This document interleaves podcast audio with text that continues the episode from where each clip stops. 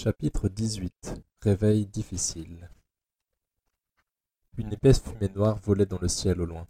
Un incendie devait s'être déclaré, et un sacré. Emma n'y prêta pas réellement attention. Cette ville était pire de jour en jour.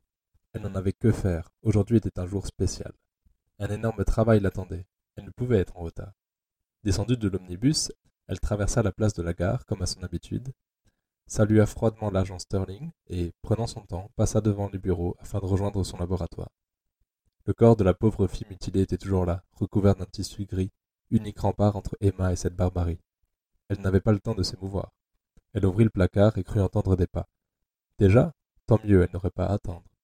Le flacon était bien là, au fond de l'étagère. Elle le prit, planta la seringue au travers du bouchon de liège et tira sur le piston. Le liquide transparent emplit la fiole de verre. D'une légère pression, elle fit gicler quelques gouttes qui s'écrasèrent sur la faïence, s'assurant qu'il n'y restait pas d'air. Les pas étaient bien là. Il n'avait pas perdu de temps. Sa voix résonna dans le laboratoire. Maintenant qu'elle y repensait, elle n'avait jamais supporté cette voix trop aiguë, nasillarde. Guten Tag, docteur. Vous êtes pressé, ce Le commissaire Rainer n'eut pas eu le temps de finir sa phrase. L'aiguille était déjà plantée dans son bras, et le curare coulait dans ses veines. Ses yeux la fixèrent, terrifiants, rageurs. Il tenta de bouger, sûrement pour la frapper. C'était impossible. Le poison avait tétanisé ses muscles. Il ne parvint qu'à cracher pitoyablement avant de s'effondrer au sol, raide, tout muscle tendu. Sous l'averse, rue Doyle. Et le deuxième, est-ce loin d'ici Ellis Banks avait porté un mouchoir à sa bouche, À moins de quinze minutes à pied, inspecteur. répondit l'agent de police, le visage livide. Couvrez-la, pauvre enfant. L'agent Hopkins jeta le large drap gris sur le corps mutilé. La foule s'amoncelait autour de la scène de crime. Tous voulaient voir dans leurs propres yeux la folie, la barbarie. C'était lui, sans aucun doute possible. L'homme, le monstre. Un badaud cria depuis la foule maintenue par des policiers. Je l'ai vu, un grand type, énorme Moi aussi, j'ai des informations cria une femme. Et comme à chaque fois, les oiseaux de proie du scandale s'égosillaient. Une fois de plus, il devrait prendre son temps avec de faux témoignages, chacun espérant toucher une prime. C'était sûr qu'aucun d'eux ne l'avait vu. Si ça avait été le cas, aucun ne serait revenu. Il serait terré chez lui, tremblant, espérant ne pas être le suivant. La témoin du premier crime, Mary Maple, elle, n'avait pas menti. Il l'avait su tout de suite. La terreur était entrée en elle et semblait ne plus jamais pouvoir en ressortir, brisant la fragile enveloppe de cette femme tout en os. Mais tous ces voyeurs agglutinés n'avaient rien vu. Ils laisseraient les agents Pert et William prendre leur déposition. Ils n'avaient plus de temps à perdre. Hopkins, emmenez-moi sur la deuxième scène de crime. Il me faut une vue d'ensemble. L'agent Hopkins observait toujours le drap qui se collait au corps. La flaque de sang s'étendait largement autour des restes de la jeune femme. L'épais liquide rouge s'était insinué lentement entre les joints des pavés, dessinant un funeste réseau. L'assassin avait poussé encore plus loin l'horreur, cette fois-ci. Hopkins tentait de ne pas repenser au cadavre. C'était impossible. Il ne pourrait pas le transporter en un seul morceau. Le ventre avait été ouvert et son contenu étalé sur le pavé. Si bien que s'il tentait de la bouger, le corps se désolidariserait. L'inspecteur Banks avait noté tout de suite un détail macabre. Il manquait une main, la gauche. Elle n'était pas dans la rue, il l'avait cherchée. Soit le meurtrier l'avait prise, soit un quelconque chien l'aura arrachée. Le légiste confirmerait. Ellis et Hopkins s'étaient écartés d'une quinzaine de mètres déjà du corps. Une ambiance glaçante se dégageait de cette rue. Elle était si étroite que la dépouille la barrait. Les gens ce matin avaient dû enjamber la dépouille pour la traverser. La scène de crime avait comme souvent été souillée de nombreuses empreintes. Il n'y avait aucun indice, la victime semblait toujours porter sur elle ses biens de valeur, misérables indicateurs d'une vie passée à survivre dans les bas-fonds. Un miroir brisé, une brosse à cheveux, quelques pièces. Cette femme ne possédait rien, pas même son propre corps. Le public ne semblait pas s'émouvoir de ces morts, classe sociale trop basse pour susciter les émotions. Il semblait plus fasciné par le degré de violence de ces meurtres. Hopkins menait la marche. Il avait déjà été sur la deuxième scène de crime avant qu'Ellis n'arrive. De légers claquements frappaient sa haute casquette. Il pleuvait de plus en plus, les gouttes grossissaient et semblaient vouloir nettoyer cette ville de ses horreurs. Manquez plus que ça Râla Ellis. On y est bientôt, inspecteur. Par contre, accrochez-vous. C'est... Ah, je me doute que c'est pas beau à voir, Hopkins. Souffla Ellis, la voix lourde. Ils arrivèrent sous un sombre passage couvert, d'où ils apercevaient déjà une foule de curieux. Ellis devint fou de rage, il se pressa vers l'attroupement. Mais qu'est-ce que c'est que ce bordel? Dégagez tous hurla-t-il avec autorité. Il frappa d'un coup de pied dans le dos un homme qui s'était accroupi à côté du cadavre décapité. Des hommes regardaient, touchaient les vêtements de la morte. Le public piétinait toute la scène. La détonation claqua dans l'air.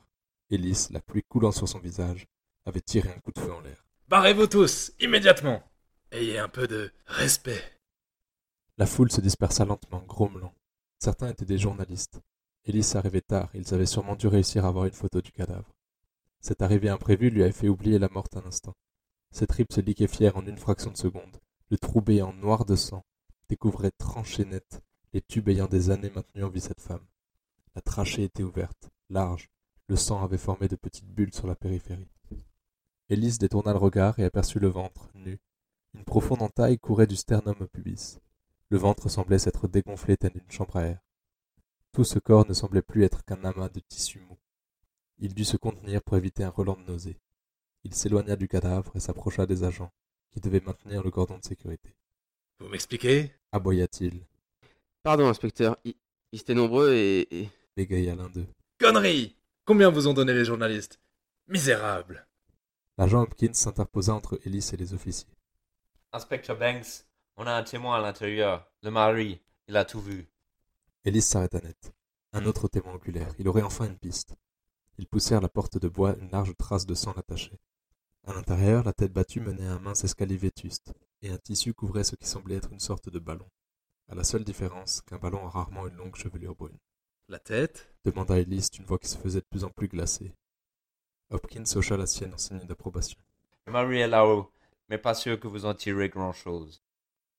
Arrivé au pied de l'escalier, Ellis, dans un effort, souleva le tissu du bout de son crayon et plongea ses yeux dans les yeux vitreux de la morte. Le visage était intact, ses entrailles lui envoyèrent une violente décharge. Dites Hopkins, il y a des toilettes ici? Des toilettes? Oui, inspecteur. Au premier sur le palier du témoin. Ellis passa devant Hopkins, hâtant son pas. Les fines marches de l'escalier cuinèrent sous son passage. L'escalier à quart tournant donnait sur un étroit palier où s'ouvraient deux portes. Hopkins lui fit un bref signe de tête vers la porte de gauche. Je vous rejoins, Hopkins. Ellis passa la porte. Des latrines d'une saleté repoussante s'offraient à lui. Il eut à peine le temps de défaire ce bretelle qu'il vida ses tripes dans un flot brûlant. Même après toutes ces années, tous ces cadavres, il ne s'habituerait jamais à la cruauté humaine. Il rejoignit Hopkins après quelques minutes. L'agent avait retiré son haut chapeau en forme de cloche et l'avait posé sur un meuble qui devait être un guéridon. Un homme, maigre, le regard perdu, était assis sur le lit face à lui. Ses yeux se perdaient sur le plancher, ses lèvres tremblaient. Il rappela à Ellis les rescapés de guerre, ceux qui avaient passé des jours sous le feu ennemi. Monsieur, je suis l'agent Banks. C'est moi qui suis en charge de l'enquête. Pourriez-vous répondre à ces quelques questions? Hopkins jeta son regard sur Ellis, puis haussa les épaules. Apparemment, il n'a rien dit depuis qu'on l'a retrouvé. Monsieur, je suis sincèrement désolé pour votre femme. Vous seul pouvez nous aider. insista Banks. L'homme était agité de tics nerveux, son visage se contractait d'effroi. Sauriez-vous le décrire? L'homme hurla et s'agita sur son lit, se roulant tel un fœtus. Non, non, revenir Pour moi Vous aussi mourir Inspecteur, vous deviez voir ça. L'homme s'était retourné, le dos de sa chemise d'une couleur délavée était taché de sang. Hopkins s'approcha et lentement souleva le tissu, découvrant le dos squelettique de l'homme. Ellis eut un mouvement de recul. Le dos de l'homme avait servi de support pour faire passer un message. La lame avait tracé ces quelques mots au travers de la peau. Arx, Troie, Ébir, point d'interrogation. Ce n'est que le début. Ces lettres avaient été tracées d'une main sûre. Cet homme avait gravé ces terribles lignes dans la chair. Ellis sentit une énorme oppression sur sa cage thoracique. L'agent Hopkins était revenu à ses côtés. Vous y comprenez quelque chose, inspecteur? demanda le jeune homme qui gardait un aplomb surprenant. C'est un compteur, Hopkins. Un compteur des morts. Un compteur Axe, trois mortes Et Ibir, c'est quoi? Ellis s'était approché de la fenêtre, cherchant de l'air frais. Au dehors, les gouttes frappaient le mince carreau brisé. Et là, entre le bruit de la pluie et les pleurs de cet homme, Ellis se souvint des bières. C'était une ville magnifique, Hopkins, entre la région Qatar et la province d'Allegria. C'était? Notre armée est passée, il n'en reste euh, plus rien aujourd'hui. Si le tueur veut équilibrer les comptes, Hopkins, on peut s'attendre à ce qu'il s'y remette très vite. Tu nous écoutes tous les jours et t'achètes pas le bouquin? C'est pas une posture de gentleman. Merci infiniment pour votre écoute. L'histoire vous plaît? Le roman complet vous plaira encore plus. N'hésitez pas à vous procurer un exemplaire pour encore plus de suspense et d'intrigues toujours plus intenses. Le lien pour le commander est en description.